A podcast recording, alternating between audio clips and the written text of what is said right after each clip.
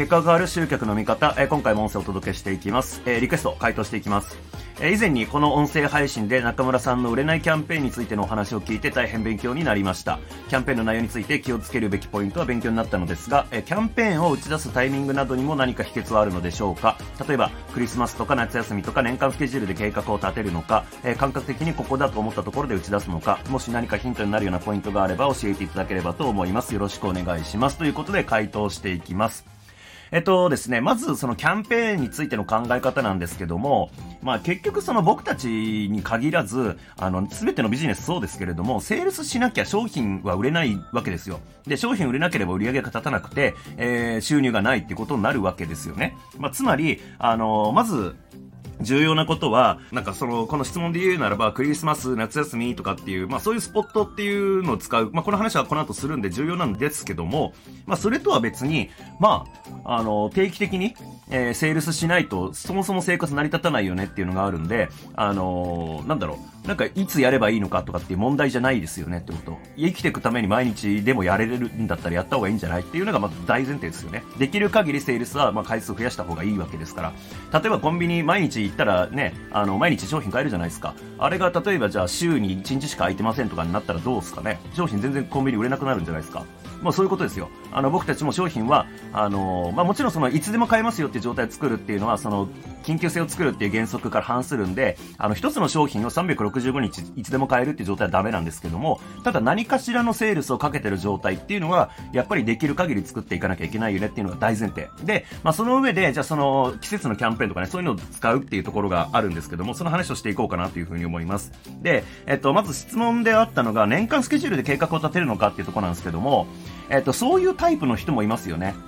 うん、ちゃんとスケジュールを事細かに切ってやっていくっていうので、特に組織化されてる場合っていうのは、あの、みんなでこう、考えを共有されてなきゃいけないんで、あの、ある程度のスケジュール感っていうのは全体でこう、作んなきゃいけないんだと思うんですけど、個人でやってるんであれば、まあ結構臨機応変に動けちゃうじゃないですか。だから、あんまり僕は年間スケジュールレベルのでかい目標は立ててないですね。えー、それこそ、あとは商品とかね、あのー、やっぱり日々やってて質問が新しく来て、じゃあこの商品作ろうっていう風に浮かび上がってくることってあるんで、それって年間スケジュールじゃ対応できないですよね。だから、あとまあ、割とそこまでそんな綿密に練ってるってことはないですね。割と、まあでも月間で今月はこんな感じでやろうかなみたいなとか、と特定の商品は、うんと毎月月初のあたりで売りたいなとかっていうのはあったりするんで、それがまあプロットされてはいたりしますけども、それ以外の商品についてはあんまりそんなに綿密には僕は立ててないっていうところですね。で、えっ、ー、と、あとそのクリスマスとか夏休みとかっていうのはこれすごくいい視点で、あの、こういう季節のイベントに乗っかるっていうのはすごくセールスするときに重要なんですよね。例えば、あの、世の中的にもまあクリスマスセールってよくあるじゃないですか。で、あの、クリスマスセールって言われたときにセールスされてるってみんな感じないわけですよ。もう日常の中にあるし、当たり前に行われていること、むしろクリスマスセールって聞くと、あ、何が安くなってんだろう、どんぐらい安くなってんだろうか、どんだけお得なんだろうかっていう方に意識が向いて、とりあえずなんかチラシ見てみるとか、なんかサイト覗いてみるとか、だアマゾンの、あのー、サイバーなんちゃらとか、ブラックなんちゃらとかってありますよね。あれとかもすごいいい例で、あの CM とかでやってますよね。あの何月何日から何日はなんちゃらセールみたいなアマゾンで。アマゾンの CM で、えー、あれを見ると、セールされた、嫌だなっていう風にみんな思うんじゃなくて、ちょっと覗いてみようになるわけです。だから僕たちもそのクリスマスセールっていう風に歌うだけで、なんかセールされた嫌な気持ちって相手に与えることなく、えー、むしろなんか何がお得なんだろう、どうお得なんだろうっていうのを引き出すことができると。だから、そういうクリスマスセールだったりとか、まあそれこそなんか年末感謝祭とかね、えー、年始の大安売りとかなんかいろいろあるじゃないですか。ああいう一般的なこう、百貨店だったりとか、まあそういうスーパーとかね、がやってるようなセールスっていうかセールを、あと僕たちも打っていくっていうのはすごく重要。まあこれはそういう人間心理が働くからですね、その日常の文化的なもので。で、あとは、うんとまあ、夏休みとかね、そういう、あの、季節的なイベントを使うことによって、うんと、まあ、セールスをする理由が作りやすいんですよね。例えば普段だったら、なんか、何々の商品を販売しますよって言った時に、例えば、えー、緊急性作るために期限を切るって話今日もしましたけども、うん、期限って、まあ、なかなか、まあ、僕はもう、問答無用で3日間限定とかってやってますけども、うんと、何かしらの理由があるからここまでですよって言えた方が、まあ、いろいろと緊急性のその整合性もつきやすいし、あの、相手も納得しやすいわけですよ。例えば、お盆限定ですとかね、えー、いう風にすると、うんと、じゃあ、例えば8月13日から、え、8月15日のこの、うんと、お盆限定のキャンペーンやりますよっていうと、お盆限定ですっていう理由があるから、15日で、えー、終了っていうのが、まあ理由としてもはっきりしてるわけですよね。だからそこに対して違和感持ちにくいってこと。で、人は理由があると納得するんで、あ、確かに、じゃあ急がなきゃな、みたいな感じになるわけですね。緊急性がより効くようになるってこと。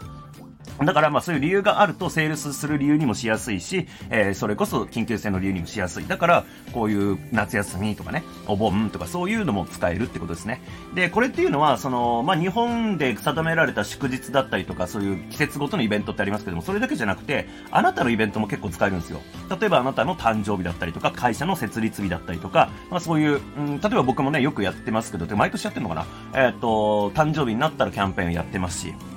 いや、会社の設立日は僕1月なんで、あの、まあ、年始と被っちゃうんで使いにくいんですけど、えー、もし仮にね、会社建てましたとか独立しましたって日付が、なんか、あと、他のイベントとか被ってないところだったら、それを使えばイベントになりますよね。まあ、そんな感じで、あの、商品が売れる日っていうのは、そういう季節のイベントだったりとか、うんと、まあ、国が定めている祝日だったりとか、まあそういうみんなが文化的に持っている、こう、シーズン的な何かを使うことによって、簡単にセールスをする、あの、理由付けになったりとか、うん、救急性を切る理由付けになるんで、かなり売りやすい日なんですよね。だからぜひね、その、まあ年間スケジュール綿密に組むっていうのは、あの、あんまりやりにくいかもしれないですけども、例えばじゃあ、自分の誕生日いつだからこの辺でキャンペーンやろうかなとか、あとクリスマス近づいてきてるからなんかやろうかなとかね。